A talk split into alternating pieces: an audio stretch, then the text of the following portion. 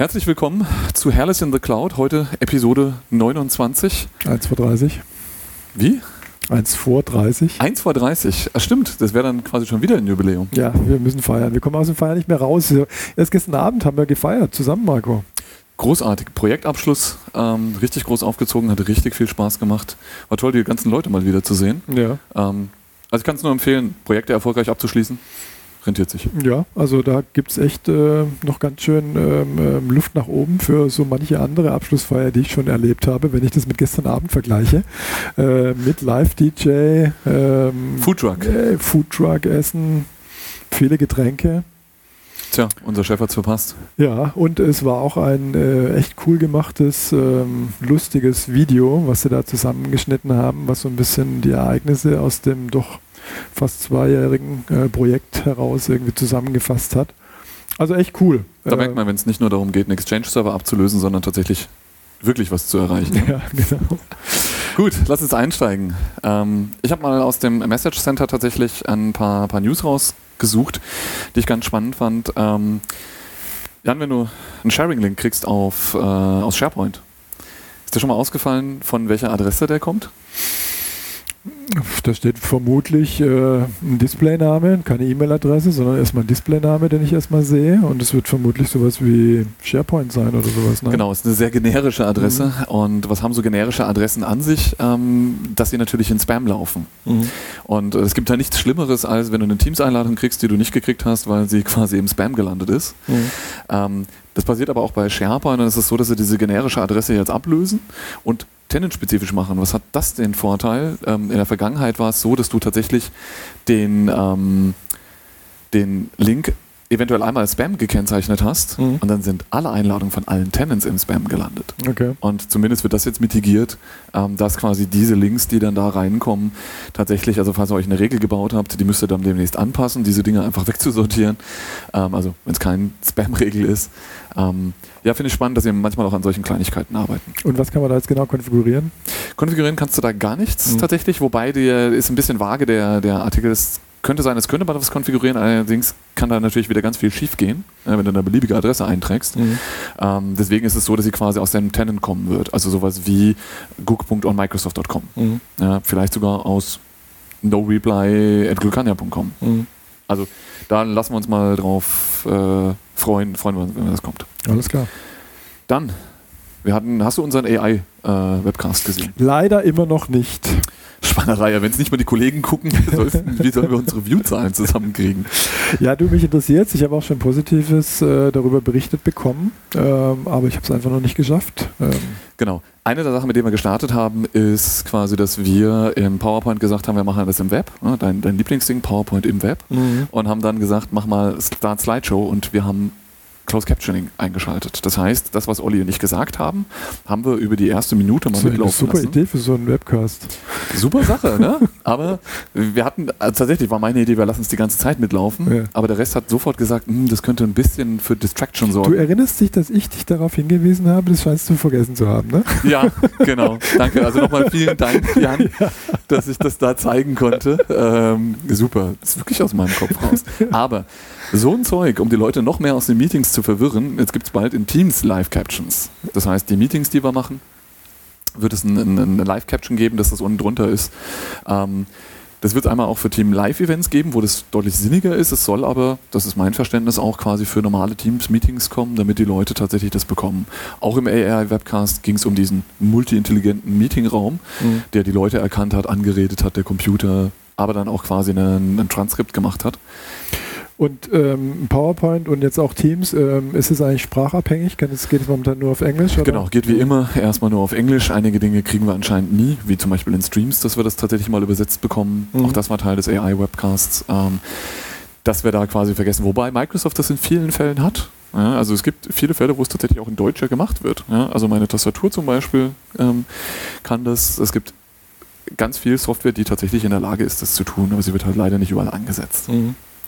Ja, dann ein Feature, ähm, es gibt immer wieder Outages im SharePoint, Was? im Exchange, überall. Office 365 ist immer mal wieder betroffen. Mhm. Es ist in der Regel nie ganz weg. Ähm, das Problem ist nur, ob du einfach nur einen schlechten Tag hast oder der Service einen schlechten Tag hast, das erfährst du in der Regel erst wenn es zu spät ist. Und oft ist es dann gar nicht dein eigener schlechter Tag, sondern der Service fühlte sich einfach. Ja, aber gibt es da nicht solche Übersichtsseiten, ähm, wo ich das nachgucken kann? Exakt. Aber das Problem ist einmal, du brauchst ein Login dafür. Ja? Und ähm, was jetzt neu ist, quasi, es gibt zu dem Service was, kann man eine E-Mail konfigurieren. Was ist das für, Entschuldigung, was ist das für ein Argument? Ich brauche ein Login dafür. Naja, ich muss mich einloggen, um zu gucken, quasi, ob mein Service gesund ist. Und wenn jetzt der Login nicht funktioniert, dann kannst du nicht gucken, ob dein Service gesund ist, dann weißt du nur, dass dein Login nicht geht. Plus, diese Daten sind versteckt äh, für Administratoren. Und jetzt kriege ich eine E-Mail, die ich aber auch erst erreichen muss. Nee, jetzt kannst du dann beliebige E-Mail hinterlegen und du könntest Aha. natürlich deine normale E-Mail hinterlegen. Das ist die eine Sache. Aber viel besser, man könnte eine Teams-E-Mail-Adresse hinterlegen mhm. und das in den Channel reinposten. Ja? Also, Vorausgesetzt, Teams ist nicht betroffen. Ah, abgesehen von Teams ist nicht betroffen, genau. Aber das, äh, ich glaube, der, der generelle Ding ist durchgekommen, was wir erreichen wollten. Alles klar. Ja, eine Sache, die viel einfacher ist, ähm, du kennst Office.com? Ja. Nutzt du das? Das ist ja die private ähm, ähm Office Online-Geschichte im Prinzip. Nein, Office.com ist das, was du in den Browser eintippst, wenn du nicht weißt, wo du hin willst. Äh, Portal.office.com. Das war es früher. Wird da umgeleitet drauf. Genau, Portal ich, ne? wird umgeleitet und Office.com ist quasi so diese Standard-Landing-Page, die dir oben alle deine Apps anzeigt, mhm. deine Recent Documents und Zeug. Mhm. Ähm, und sie haben festgestellt, dass die SharePoint Startseite auch ziemlich useless ist und sie haben gesagt, wir nehmen jetzt einfach denselben Code von Office.com und packen den dahin. Das heißt, die SharePoint-Startseite wird besser. Okay. Ähm, das heißt, ich habe den Inhalt auch da nochmal. Geht ja alles um persönliche Der Browser auch, ne? Ist dir das mal aufgefallen? Der neue ähm ja, das ist ein neues Feature jetzt im Edge. Edge. Habe ich sofort gemacht. Ja. Ist leider nicht im Beta-Channel. Ich nutze ja für meinen Glückenkanja-Account den ähm, neuen Edge in der Beta. Ja, ich auch. Da ist es leider noch nicht, aber in dem Dev also Kanal nee, ist es angekommen. Achso, nee, den Dev habe ich genau. Aber das ist auch einfach, ein Konto einzurichten mit einem mhm. Glückenkanja-Account. Ähm, und da hast du das tatsächlich, kriegst du dann genau das. Also wir vielleicht mal ganz kurz für die Zuhörer erklären, äh, was man dann jetzt tatsächlich sieht. Also das ist jetzt, wenn du da eingeloggt bist mit dem Firmenaccount, siehst du da eben auch deine Last äh, Modified äh, Documents äh, aus Teams heraus. Du hast einen Up-Launcher quasi, das heißt das, was oben links das Waffelsymbol ist, ja. das dir all deine Apps anzeigt, wenn du die Teams-URL nicht weißt, Kaisala-URL nicht kennst, Sway-URL nicht kennst, Yammer-URL nicht kennst statt da Yammer einzutippen oder sowas, dann kommen teilweise auch echt krude Login-Versuche raus. Also Power BI ist ein tolles Beispiel. Mhm. Da ist es einfach auf Office.com zu gehen, ist einfach zu merken ja, und dann einfach aus dem App-Launcher Power BI zu öffnen. Mhm. Ja? ja? Genau, also das quasi zur Startseite. Ähm, dann quasi so ein bisschen aus dem administrativen Bereich. Es gibt 16 neue Admin-Rollen. Warum ist das was Gutes? Naja, weil man natürlich ähm, ein differenziertes äh, Bild im Unternehmen hat. Es gibt Leute, die unterschiedliche ähm, Berechtigungen Berechtigung brauchen im Azure AD oder auch an anderen äh, Orten in der Cloud. Und ähm, man möchte ja dieses Prinzip, dem Prinzip folgen, ähm, den Leuten nur so viel administrative Permissions zu geben, wie sie unbedingt brauchen und nicht mehr, ja? Mhm. Ähm, um einfach auch wieder ein bisschen Attack Surface zu reduzieren in dem Bereich. Und ähm, je mehr Rollen es da gibt, die äh, genauer auf ähm, die Arbeitsbeschreibung des Kollegen passen, umso cooler ist es natürlich, umso sicherer ist es natürlich. Und eine Rolle wollen wir ganz besonders hervorheben. Das ist der Global Reader. Ähm, analog zum Global Administrator. Ähm, der kann jetzt eben fast alles mit dem Scope bald alles, alles mhm. ähm, lesen, was der Global Admin eben heute nicht nur lesen, sondern auch schreiben kann. Ja. Mein Lieblings-MVP behauptet, das hat er erfunden. Er sagt, er hat was eingereicht und deswegen haben sie es gemacht. Ja, glaubst du das? Das kann sein, du. Der hat schon einiges äh, bewegt. Der hat damals zum Beispiel, erinnere ich mich, ähm, in Intune diese Terms of Conditions heißt es, glaube ich, TOC, oder? TOS, ja. Oder TOS? Terms of Services. Ja, also auf jeden Fall, dass man eben, ähm, bevor man da ein Gerät joint zum Beispiel, irgendwie nochmal bestätigen muss, dass man... Das ist vom Olli. Ja. Das ist der. Also, ich bin ich so glücklich, den Olli zu haben. Ja, ich auch. Danke an der Stelle, falls du uns hörst. Wunderbar. Dann, ja, noch was äh, quasi in eigener Sache. Ich finde sowas ja immer cool. Ähm, ich glaube, es war letzten, war das diesen Montag? Genau. Es sind ja eine ganze Reihe Mädels eingefallen. Eine Sache, die nicht so häufig bei uns ist. Nein. Und zwar war der sogenannte Mint Day. Ähm, Wofür steht es? So, das ist Mathematik, Informatik, naturwissenschaftliche Technik. Da gibt es bestimmt. Klingt überzeugend. Google das mit Bing, ähm, dann findet ihr das raus. Auf jeden Fall geht es darum, quasi ähm, Zugang zu Berufen zu geben, die quasi nicht in der Hauptaudience liegen, zumindest heute. Mhm. Ja, das heißt, Frauen sind in IT noch immer unterrepräsentiert. Da braucht man nur bei Glück und kann ja reingucken. Auch wir haben es nicht geschafft, da richtig die Kurve zu kriegen. Wir arbeiten anscheinend in der, in der Richtung. Mhm. Ähm, wir verstärken uns auch dort. Ja, wir, äh, ja, ja, tun wir. Aber ähm, genau, da waren jetzt, glaube ich, es waren um die 20 ähm, Mädels, ich glaube, Alter von 14 bis 16 oder sowas. Ähm, und die haben durch unsere Azubis gezeigt bekommen, wie man einen Raspberry Pi programmiert, um eine Grußkarte zu versenden. Cool. In einem Tag. Ähm, Fand ich eine coole Sache. Wir haben euch den Blogpost verlinkt. Ähm, dann wieder ein super Aufhängerbild für gefunden. Ähm, tolle Sache. Sowas ähm, fruchtet hoffentlich, Mhm. sodass quasi der, der Gesamt-IT-Markt ein bisschen diverser wird. Klingt gut. Apropos Google mal mit Bing. Ähm, hast du mal ausprobiert, was passiert, wenn du in Bing ähm, aus Versehen in die Suchmaske ähm, Google eingibst? Nee, also passiert mir schon, aber Also Microsoft äh, schreibt da ein Sätzchen dazu. Kannst du mal ausprobieren. okay. Macht das alle mal und äh, äh, twittert uns, was ihr rausgekriegt habt, da muss ich nicht machen. ich will meinen, meinen Suchanbieter äh, nicht verärgern. Ist klar. du willst deine Coins verdienen, oder? Dann haben wir noch einen äh, Tipp quasi, ähm, ist schon ein bisschen älter und zwar ähm, äh, titulierte das wohl unter dem Titel äh, Scannergate. Mhm. Ähm, unglaubliches Video. Der Kollege ähm, hat sich da mit auseinandergesetzt, äh, dass er konfrontiert wurde, dass er ähm, von Xerox war das, glaube ich, ähm, Berichte bekommen hat. Wir haben einen Lageplan gescannt von einem, von einem Gebäude mit Quadratmeterzahlen und ähm, nach dem Scan war in dem Dokument ähm, die Quadratmeterzahl der Räume nicht stimmig. Mhm. Und was passiert ist, äh, long story short, ist, dass die da drin ein Pattern-Matching machen, um Bandbreite zu sparen. Und die dann gesagt haben, die 16 Quadratmeter sah sehr ähnlich aus wie 18 Quadratmeter, also nehmen wir den Block wieder und plötzlich waren überall 18 Quadratmeter in den Räumen hinterlegt. Okay. Ähm, das hat, also guckt mal rein, hat er echt geil aufbereitet. Der Typ ähm, ist echt ein Blick wert, war eine der äh, CCC-Sessions. Ähm, super cool gemacht. Klingt spannend. Beängstigend, ehrlich gesagt, beängstigend. ja. Ja. ja, dann würde ich sagen, sprechen wir mal über das erste Thema. Ähm, oder hast du noch eine News? Nee, Sehr gut. Ähm, ja, also der Alex Weinert ähm, aus dem Identity-Team von Microsoft hatte jetzt in einem relativ kurzen Zeitraum zwei echt sehr gute ähm, Blogposts geschrieben ähm, zum Thema ähm, Passwordless, äh, MFA. Und ähm, darüber wollen wir ein bisschen sprechen. Das eine ist, ähm, im ersten Blogpost sagte so ein bisschen, naja, wenn man sich anschaut, ähm, Passwörter spielen eigentlich keine Rolle mehr. Ja, das ist auch das, was man sonst immer von Microsoft hört. Ähm, wir wollen passwortless werden und so weiter.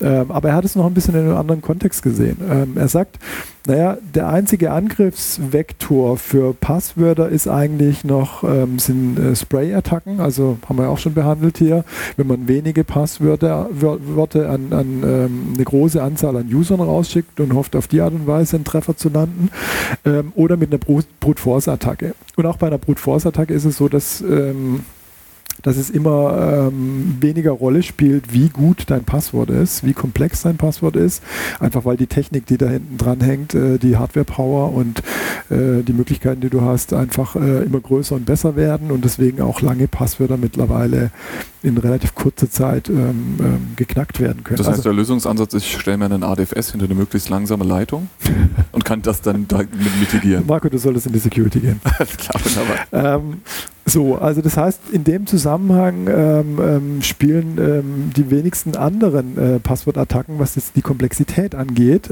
Also wenn wir jetzt über Malware nachdenken, die jetzt irgendwie das Pass Passwort mitsnifft oder auch äh, Reuse, das heißt also, du, du hast in deinem eBay-Account das gleiche Passwort, ähm, gleiche E-Mail-Adresse vielleicht und es wird irgendwie geleakt und dann wird es gefunden. Es Ist, ist klar, dass es völlig egal ist, ob das jetzt ein sehr komplexes Passwort ist Mhm. äh, oder ein einfaches Passwort. Wenn es irgendwo in einem Pastebin steht, dann, ähm, dann ist es weg. Ja. Kurz mein E-Mail, E-Mail, E-Mail-Passwort ändern. Das mal. So, und äh, darauf hat er hingewiesen, dass, ähm, dass es eben ähm, in den allermeisten Situationen eigentlich äh, die, die Komplexität des Passworts gar keine Rolle mehr spielt. Dass es eigentlich viel, viel wichtiger ist eben, und darauf wollte er hinaus, MFA zu machen. Mhm. Und dann hat er ja fast schon einen Shitstorm bekommen äh, darüber, äh, dass die Leute gesagt haben, na, MFA, MFA ist natürlich auch nicht sicher. Ja? Und, äh, aber darum ging es natürlich gar nicht. Es ging ja erstmal darum zu zeigen, ähm, welche Angriffsmöglichkeiten es auf Passwörter gibt. Mhm. Und ähm, natürlich sollte man auch da versuchen, ein möglichst komplexes Passwort zu wählen. Natürlich. Ist ja klar. Ähm, um die Wahrscheinlichkeit trotzdem ähm, äh, möglichst äh, gering zu halten, das zu knacken oder herauszufinden. Ähm, aber trotzdem zeigen einfach die Statistiken, die Microsoft hat und die auch Google hat, hey, wenn du einen zweiten Faktor mit reinbringst, äh, ist die Wahrscheinlichkeit, dass die Accounts geknackt werden, einfach sehr viel geringer. Ja? Mhm. Es gibt es natürlich Möglichkeiten, ähm, zum Beispiel über Phishing ähm, ähm, einen User umzuleiten. Ähm, du schickst ihm eine Mail, ähm, da ist ein Link drin, das steht vielleicht in der Mail, die Mail sieht vielleicht so aus, als würde sie von einem Administrator kommen, ja, das Übliche. Und ähm, du sollst dein Passwort ändern oder irgendwas Kreativeres. Mhm. Und dann klickst du da drauf und dann sieht die Anmeldemaske ähm, eben auch so aus, als wäre sie von, äh, von Microsoft, vom Azure Active Directory. Ähm, unsere Kunden im CISOC haben das auch immer mal wieder, dass die User auf solche Dinger draufklicken. Ähm, so, und äh, dann gibst du natürlich da dein Passwort ein, wenn du jetzt wenig Ahnung hast. Mhm. Und wie, wie funktioniert das, ähm, dass du da auch nicht die entsprechenden äh, Symbole oben bekommst, dass da dein Browser auch mitspielt? Äh, der Link, der zeigt natürlich auf eine Webseite, ähm, die so ähnlich aussieht äh, in der URL. Die URL sieht so ähnlich aus wie, wie das, was du Login kennst. Microsoft.com, ja. Genau. Äh, oder sie verwenden sogar auch äh, andere Zeichen da drin, habe ich jetzt auch schon gesehen. Ja. Fiese Unicode-Attacken, ja. Ganz genau. Und ähm, dann leiten sie im Hintergrund, da haben sie dann, dann, leiten sie dich weiter auf ihren Server und dann haben sie da so einen Proxy installiert, zum Beispiel äh, Evil Jinx ist äh, eine Möglichkeit, gibt es aber auch andere Software, solche äh, MFA äh, Bypass, äh, Bypass äh, ähm, Attack Server. Das ist eine Software, die darauf spezialisiert ist, ja. den, den Vorgang zu simulieren, genau. durchzureichen, abzugreifen. Ja. Okay. Also es ist eine ganz lustige Geschichte. Du setzt das Ding auf, ähm, sagst dann, mit welcher Domain du arbeiten möchtest ähm, und dann ähm, kannst du dir automatisch für diese Domain ein Let's Encrypt ähm, ähm, ja. Zertifikat ähm, installieren lassen. Zertifikate sind heute kein Problem mehr. Das genau. ist einfach nur ein Haken, den du ja. setzt und dann wird es installiert. Und dann proxied er im Prinzip deine Credentials, die du mitgibst und natürlich auch deine MFA. Mhm proxied er einfach äh, Richtung Microsoft mhm. und den gleichen Weg wieder zurück. Ja? Mhm. Das heißt also, er, er ist der klassische äh, Man in the Middle, kriegt auf der einen Seite deine Credentials mit, kann deine Tokens verwenden und auf der anderen Seite ähm, ähm, lässt er es für dich so aussehen, als wärst du auf einer legitimen äh, Microsoft-Seite, auf deiner Mailbox mhm. oder was auch immer. Ja? So, und das haben sie dem Weinert im Prinzip vorgeworfen. MFA ist nicht sicher. Da kam noch diese Geschichte mit dem Dings dazu, mit dem äh, Chef von, von Twitter. Hatten wir, glaube ich, auch schon mal kurz erwähnt. Habe ich vergessen. Ja, weißt du, dem haben sie doch auch seinen Account gehackt. Ah, so, okay. Ja. Äh, und äh, haben dann irgendwie das Zeug gepostet in seinem Account, im Namen seines Accounts, seines Handles. Und ähm, dann ging es doch auch darum, dass er MFA hatte. Und dann war das aber so, dass sie ähm, sein Handy gehackt hatten ähm, oder, okay. oder SMS-Spoofing gemacht haben oder irgend sowas. Ja. Okay. genau. Also, und diese ganzen Dinge haben sie halt dem Weinert vorgeworfen. Er wollte halt eigentlich zeigen, dass Passwörter keine Rolle mehr spielen auf der einen Seite oder keine große Rolle mehr oder die Komplexität in Passwörtern mhm. keine Rolle mehr spielt und dass man deswegen Richtung MFA gehen soll. Und äh, dann haben sie, wie gesagt, äh, Shitstorm da gestartet und haben ihn mit Evil Jinx beworfen sozusagen. Ja. Und äh, dann hat er einen zweiten Artikel geschrieben, ähm, um, weiß ich jetzt nicht, wahrscheinlich um auch ein bisschen darauf einzugehen. Ja. ja. Und die Quintessenz ist, ähm, ja, MFA ist auch nicht sicher. Aber Richtig. das ist kein Grund, das nicht aber, zu tun. Aber, aber es ist halt ein bisschen sicherer wie ohne MFA. Ja? Und, ja. Äh, aber das klang jetzt ja, als du auch gesagt, er hat den Shitstorm gekriegt. Das müsste ein relativ akademischer Kreis gewesen sein, der ihn da versucht hat zu kriegen, weil ich glaube, das ist nichts, was der Otto-Normal-User sagt, sondern äh, genau. Ja, also er schreibt da auch, das sind echt interessante Artikel, wir haben sie hier verlinkt, muss man sich mal ja. anschauen. Da sind einige coole Statistiken drin, äh, wie viel Prozent sie auch sehen, dass die da draußen MFA überhaupt enabled haben, ja, mhm. und es sind halt, das ist halt ein Promillbereich, ja. Äh, das heißt also, äh, man kann da noch einiges tun, ja, und dann sollen ja. sie erstmal anfangen, mit ihren Evil Jinx das Zeug zu hacken und so weiter. Aber dann ist ja quasi, das heißt, wenn ich mein, mein Grundsetup ja tatsächlich richtig gebaut habe, ich habe hier einen ARD-Joint Client, dann sollte mir ja schon quasi jede Login-Maske spanisch vorkommen. Und ähm, das ist ja auch schon mal eine Mitigation. Das heißt, wenn ich davor ansetze und habe da quasi mein, mein Token ja schon eher immer im Bauch, ähm, dann sehe ich eigentlich, und das ist ja meine Realität auf meinem Client, äh, ich kriege so gut wie nie eine Login-Maske. Das kommt jetzt auch noch dazu. In unserem Setup sieht es alles noch ein bisschen anders aus, weil wir auch von, über, mit Conditional Access arbeiten und mit Compliant Devices. Und da ist es natürlich sehr, sehr viel schwieriger, so ein Man in the Middle überhaupt aufzubauen, weil ja die Maschine den direkten Connect äh, zum, äh, zur Cloud aufbaut und die ja nicht compliant ist. Ja. ja. Ähm, deswegen ist es da schon mal, äh, sind wir da schon mal ganz gut raus. Ich, ja. trotz, trotz dessen muss man jetzt vielleicht am Schluss auch noch sagen, ähm, äh, ist es so, dass es natürlich unterschiedliche ähm, Qualitäten von MFA gibt. Ja? Also SMS ist weitreichend bekannt, gibt sehr viele Möglichkeiten, das zu umgehen äh, über solche Socialized-Attacken, wo du halt anrufst und sagst, äh, hey, ich habe meine Nummer vergessen oder was auch immer. Ja. Kann, schaffst es dazu, den Provider dazu be zu bewegen, äh, im Prinzip dir ähm, den Zugang zu dieser Nummer zu, zu geben. Ja? Und, ja. und so schaffst du es eben, die MFA äh, Authentication abzufangen oder sowas. Und da gibt es andere Möglichkeiten. Ja. Ähm, so, und das einigermaßen sicherste ähm, ist jetzt eigentlich, also alles im, im, im, Telefonbereich ist eigentlich ein bisschen blöd. Ähm, einigermaßen sicher ist der Authenticator, weil er eben einen anderen Kanal verwendet nochmal. Mhm. Ähm, aber das Allersicherste ist eben der FIDO2-Standard. Ja? Mhm. Entweder äh, in Form von den FIDO-Keys oder eben auch über Hello for Business, das ist ja auch ein FIDO2-Standard ist, ähm, weil da alles, die gesamte Kommunikation nochmal ähm, ähm, kryptografisch abgesichert ist, zum einen, und aber auch die Information, wo ich hin will jeweils, auf welche Webseite, und das ist das Entscheidende, auch nochmal kryptografisch äh, abgesichert ist, okay. dass immer wieder an jedem Punkt in der ganzen Kette klargestellt ist, um was es geht. Und da kann ich mhm. diese Man-in-the-Middle-Phishing-Attacke kann ich da vergessen, ja, okay. weil äh, das würde da nicht stattfinden können, weil, weil immer wieder verifiziert wird. Ich spreche aber mit der URL und nicht mit der, die du mir gerade anbietest. Mhm. Ja. Ähm, äh, spannend, ich habe jetzt eine ähm, Logbuch-Netzpolitik-Folge gehört. Mhm. Da ging es um diesen neuen PSD2-Standard im Bankenbereich, mhm. wo jetzt quasi auch TAN permanent kommt und der Kollege hatte da tatsächlich einen relativ äh, einsichtsreichen äh, ähm, Vortrag dazu und ähm, hat dann auch nochmal sowas gesagt, wie sicher sowas ist und es ist immer nochmal besser, aber es gibt einfach Situationen, wo das nicht passt. Was ich nochmal, also da die Empfehlung quasi da nochmal ein Logbuch Netzpolitik reinzuhören, ähm, ganz spannend, passt zu dem Thema eigentlich ganz gut. Und das andere, was mich jetzt noch interessiert, bei der gesamten Magic, die Microsoft dort macht, ähm, ist so ein Evil Jinx Angriff, ist es eher eine Targeted Attack oder versuchst du damit eher so ein Farming zu machen mit möglichst viel?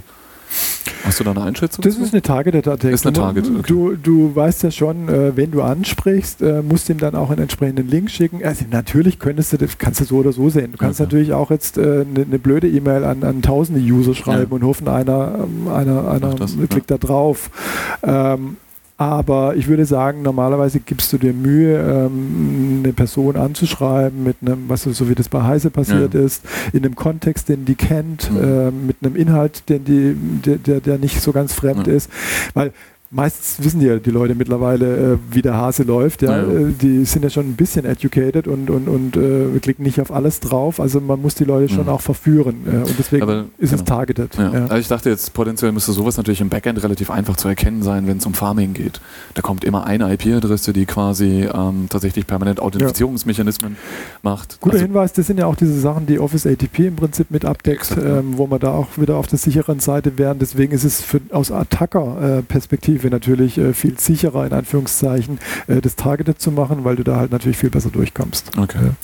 Ja, schön, dass du gerade ATP gesagt hast. Ähm, mein Thema für die Woche war jetzt einfach nochmal, auch aus gegebenem Anlass, war jetzt wieder bei einem Kunden, und der hatte mit Office 365 Lizenzen gestartet. Und jetzt haben wir ihn versucht zu beglücken mit ähm, unseren Konzepten, 100% Cloud-Konzepten, mit all dem ATP auf der Windows-Ebene. Ähm, und ja, dann kommst du halt ganz schnell dazu, dass dir halt quasi ein Office 365 gar nicht mehr reicht. Ähm, was ist unsere Standardlizenz? Was wollen wir gerne allen verkaufen? Ja, sagen wir mal die M3 ähm, das heißt also die M365 3 oder wie heißt die? E3, genau. E3, ja. Äh, plus, äh, wenn wir jetzt in den Security-Bereich gehen, ähm, die E, keine Ahnung, wie die genau heißt. Ich sage immer E5 Security, ich glaube, so könnte sie heißen. Genau, so wird sie wohl gerne genannt, aber ich glaube, offiziell heißt sie, glaube ich, Identity and Threat Protection. Na, ähm, ich bin mir nicht sicher, ob das nicht ein alter Name ist. Ich habe es gerade zumindest äh, von der aktuellen Webseite runtergezogen. Okay. Ähm, und es kann aber trotzdem sein, dass es ein alter Name ist und da noch nicht äh, das geändert wurde. Ja. Dann kann ich mal einen Pull-Request machen. Ich meinte, dass es äh, ja. mal so hieß und dann wieder umbenannt wurde. Ich habe jetzt ganz oft genau auch immer wieder E5 Security gehört, war auch damals, der Kollege hat jetzt gestern in dem, nee, vorgestern in dem Termin genau dasselbe gesagt. Ähm, deswegen war ich ein bisschen überrascht, den zu finden. Mhm. Microsoft hat halt nochmal zwei neue Security SKUs rausgebracht. Ja. Ähm, das eine ist, ähm, frühstücken wir das gerade ab, tatsächlich unser Liebling. Identity Threat Protection, E5 Security. Mhm. Ähm, da sind so Sachen drin wie Azure Advanced Threat Protection. Alle ATPs kannst du sagen? Windows Defender, ATP, ich wollte jetzt nicht abkürzen. Welcher, welcher ATP fehlt jetzt noch, Jan? Äh, Office wahrscheinlich. Office ATP, wunderbar. Der Mann hat wirklich aufgepasst. Ich habe gesagt, wir machen das ein bisschen Das heißt übrigens nicht Windows ATP, sondern ähm, Microsoft Defender ATP, weil das ja auch mittlerweile. Ah, verdammt, der Mac. Ja. Die Website ist wirklich nicht aktuell. Mhm. Also dann heißt es wahrscheinlich auch E5 Security. Ja. Genau. Aber es fehlt noch was, was drin ist. Ja, die äh, HAD P2 Korrekt? Supergeiles Feature. und MCAS. und MCAS, genau. Das heißt, das haben sie gebundelt. Den ganzen Kram kann ich einzeln kaufen, wenn ich das möchte. Wir kaufen es ja, ich sag mal, ganz interessiert ist, sind wir natürlich immer an dem Microsoft Defender ATP Mhm. Part. Ja, und in unserem Umfeld überwiegend Windows Defender ATP, weil wir auf Windows das machen. Mhm. Nein. Ähm, genau. Es gibt alternativ dazu quasi noch die andere, das ist die Information Protection and Compliance. Da gibt es ja bestimmt mittlerweile auch schon einen anderen Begriff für, aber das ist das aus der Webseite.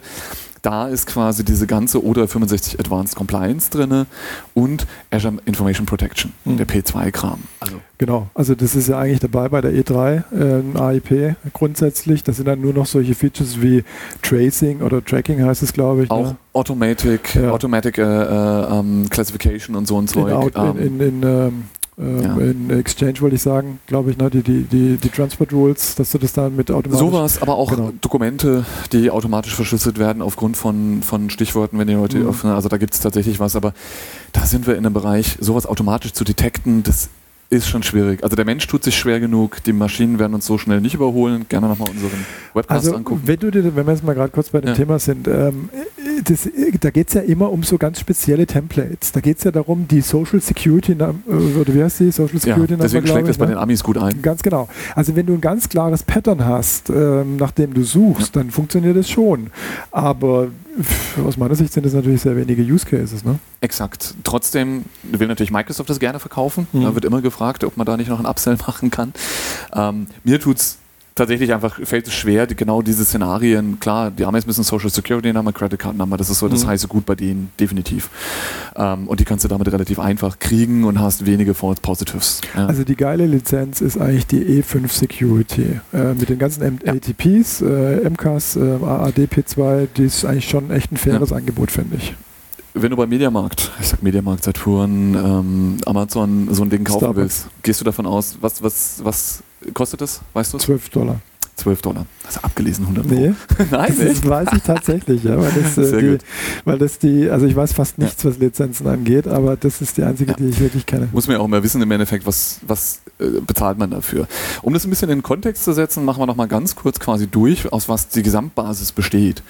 Ähm, angefangen haben wir damals alle mit Office 365. Ja. Entweder wollten die Kunden einfach nur ihr Office lizenzieren, dann haben sie eine Pro Plus gekauft. Ja, die hatte keinen weiteren Zusatz, die kostet ungefähr 12 USD. Ja, Dollar. Ähm, dann gab es quasi den äh, E1-Worker. Ja, da heißt die Lizenz auch immer noch E1. Ich komme permanent durcheinander, ob E1, F1. Das E1 kommt daher, wenn die Webseite noch nicht vielleicht aktualisiert wurde, dass Office 365 in der E1, also Enterprise Level 1, lizenziert wird, kostet 8 USD. Da ist halt eine Mailbox dabei, du kannst SharePoint und Teams nutzen, die gehen aber davon aus, dass du keinen vollwertigen Client hast, dass du viel im Browser unterwegs bist, First-Line-Worker-mäßig, Mobile-Apps sind dabei. Ja. Die Kombination aus beiden ergibt dann auch tatsächlich 20 USD und es ist dann tatsächlich einfach quasi den, der Kombi aus ähm, Vielleicht habe ich da tatsächlich E2 reingeschrieben. Ähm, eine E2 gibt es nicht. Es gibt eine E3. Das ist die Kombination aus Pro Plus und E1, wobei deine Mailbox größer ist, dein OneDrive größer ist. Ähm, du aber, wie gesagt, ein vollwertiges Pro Plus drin hast. Das heißt, deine Outlook-App, PowerPoint ist mit dabei. Ähm, das ist der Kram, der drin ist. Der nächste Level on top ist dann E5. Keine Ahnung, warum sie die Zwischenschritte gemacht haben. Wobei es stimmt gar nicht. Es gab tatsächlich mal eine E4 ähm, im Bereich Unified Communication. Und das ist das, was die E5 letztendlich auch ausmacht aus diesem Office 365. Die kostet 35 Dollar. Ja, da kommen noch 15 obendrauf für Power BI zum Beispiel. Ja. Du, das ist eine psychologische Geschichte vielleicht auch, weißt du? Ähm, dass man das sich halt überlegt, naja, die E3 muss natürlich schon ein bisschen teurer sein wie die E5. Äh, sorry, umgekehrt wollte ich sagen, ja. Ja, die Preise sind mir klar, wenn- warum die steigen, aber Nee, weißt du, wenn du jetzt da gesagt hast, äh, äh, E4 also ah, du heißt, ich habe zwei Schritte für einen gekriegt. Wenn du, jetzt einen. Dreisatz, wenn du jetzt einen Dreisatz machst, Ja, ja. E3 ist gleich Preis X, äh, E5 ist gleich Preis Y, Genau. äh, dann ist das vielleicht mehr gerechtfertigt, wenn es 5 heißt und nicht 4. Ja. Genau. Das heißt genau, in der teuersten 35 US-Dollar ist quasi nicht nur die, die Power BI zum Beispiel drin, sondern zum Beispiel auch noch ähm, der ganze UC-Part. Das heißt, die, die Fähigkeit, das anzubinden. Mhm. Audio-Conferencing ist mit drin. Es gibt auch welche ohne Audio-Conferencing, dass du quasi ein PSTN-Dial-In für deine Meetings und Teams bekommst. Mhm. Ähm, das ist schon ein happiger Schritt. Deswegen ist bei uns auch so, wenn UC nicht Bestandteil ist und auch Power BI ist eine tolle Sache, aber den Aufpreis zahlen wenige, deswegen sind wir quasi, und da machen wir den Sprung dann zu den M365, mhm. Microsoft 365. Ähm, ist das unsere Standardlizenz. M365E3 wollen wir haben. Mhm. Und die E5 Security, von der wir vorhin gesprochen haben, ähm, wie heißt denn die eigentlich korrekt? Ist es dann die EMS E5 Security? Nee, oder? eben nicht, weil es ein Add-on ist. Und das ist auch nochmal, das habe ich hier jetzt okay. gar nicht in meinen Shownotes gar nicht drin. Es gibt dann tatsächlich die M365 ist ein Bundle. Da ist Windows mit drin. Mhm. Witzigerweise ist tatsächlich, und dort heißt die E1F1, First Line Worker, da ist ein Windows-Lizenz dabei. Ja, weil klar, durch das Kiosk, ne? Mhm. Wir haben immer gedacht, nee, das sind diese Kiosker, die haben wahrscheinlich keine Windows Enterprise Lizenz mit dabei. Mhm. Ist aber nicht so, ist tatsächlich mit inkludiert. Ja. Warum reden wir jetzt eigentlich über Lizenzen heute? Weil der Kunde so geschockt war, was er quasi noch an Aufpreisen zahlen muss. Und ich wollte das mal ein bisschen in Perspektive regen, deswegen habe ich auch die Preise drin, die ich aus dem Internet rausgesucht habe. Ähm, damit man mal so eine Idee kriegt, was man braucht, was Security kostet. Wir reden über die ganzen tollen mhm. Sachen mit Identity Protection und so. Das Zeug. ist auch der Grund, warum ich den Preis von dieser E5 Security kenne und warum ich äh, so viel wie möglich über diese E5 Security weiß, weil es so einfach ist. Alles die Geschichten, um die ich mich äh, drehe, diese ganzen Security-Geschichten, sind davon abgedeckt. Ja. Und äh, weißt du, das ist einfach, nicht Ja, nur, wenn du nur die kaufst für deinen 12 Dollars, dann ja. hast du total sichere Umgebung, aber keinen Content, ja. weil die musst du irgendwo drauf buchen. Darum kümmerst du dich dann. Da, genau. Und deswegen machen wir das heute, damit du in Zukunft auch ein bisschen mehr mitsprechen kannst, als zu sagen, ich weiß den einen Preis, 12 Euro. Kannst du in Zukunft noch sagen, dass die F1 ungefähr 9 Dollar kostet? Das ist ja quasi die Office 365 E1, die 9 kostet. Mhm. Aber dann kommt tatsächlich EMS noch ein bisschen zum Spiel. Da mhm. ist jetzt kein EMS mit dabei, aber weil es um Devices geht, ist eine Intune-Lizenz mit dabei. Okay. Ja? Das Ganze ist eh Disclaimer, Lizenzen, wir haben davon wenig Ahnung. Ich lese euch hier gerade eine Webseite vor. Mhm. Ähm, ihr könnt nicht zu uns kommen und die Preise fordern oder sagen, der Marco hat aber gesagt. Mhm. Guckt nach, die ändern das eh permanent. Aber es ist mal ein Einstieg und ich glaube, das sollte jeder wissen und das sage ich auch immer. Wir machen keine Lizenzverhandlung, das ist alles immer, ihr wendet euch an Microsoft. Aber wenn du in den Gesprächen nicht mal ganz grob das in Verhältnis setzen kannst, ja, und der Kunde sagt, na komm, wenn ich gerade E3 kaufe, kann ich auch gleich E5 kaufen, kann ja nicht so schlimm sein, 5 mhm. Euro extra. Nee, 15 Euro extra pro User pro Monat. Diese Relation muss man haben. Also bevor man da zu viel verspricht, ist es wichtig, dass man da eine gewisse Relation hat. Mhm. Die Preise, die hier stehen, Mediamarkt Saturnpreise, kann man es gar nicht kaufen, aber ähm, als Analogie dazu, das sind die Preise, die fast kein Kunde zahlt. Mhm. Äh, Gerade im Enterprise-Segment, wenn wir über die E-Lizenzen reden. Mhm. Ganz kurz reinzukommen, was ist noch mit drin? Diese EMS hast du schon gesagt, Enterprise Mobility and Security. Ähm, da ist halt Intune, Azure AD 1 mit drin. Das gehört mit dazu, deswegen reden wir auch quasi gar nicht mehr über O365, sondern bei uns ist fast immer so, dass wir immer eine M365 haben wollen. Mhm. Ja, weil das Device, das wir anbieten und mit enablen wollen, das braucht so eine Lizenz, das muss managebar sein. Man könnte also zusammenfassen, ich glaube, das tun wir auch, ähm, der ganze 100% Cloud Workplace, den wir so propagieren und auch äh, schützen auf der anderen Seite, setzt sich zusammen aus einer äh, M365 E3 und einer E, äh, beste, E3, E5 Security, genau. E5, E5 Security, genau. Genau, das ist ein gutes Schlusswort. Einmal kurz die Preise. F1 9 Dollar für eine M365, ja. E3 ungefähr 32 Dollar. Ja. Ja. wenn man das immer zu O365 in Verhältnis setzt. Und quasi die E5, M350 E5, da ist wirklich eine ganze Menge drin. Da brauche ich auch die Security eigentlich nicht mehr mhm. on top. Ähm, da bin ich bei 55 USD. Okay. Da kommt für eine Menge User eine ganze Menge Geld bei raus. Ähm, genau. Ich hoffe, es hat einen Überblick gegeben. Ich hoffe, du weißt demnächst mehr als 12 Euro. Ja. Wenn ihr noch irgendwelche Fragen habt äh, zu Lizenzen, äh, auch irgendwie tiefergehende, ruft Marco auf dem Handy an. Genau, äh, wendet euch an Microsoft Licensing at Microsoft.com. Äh, wir hoffen, ihr hattet Spaß, äh, wünschen euch ein schönes Wochenende und sagen Tschüss, bis nächste Woche. Bis zum nächsten Mal. Ciao, ciao.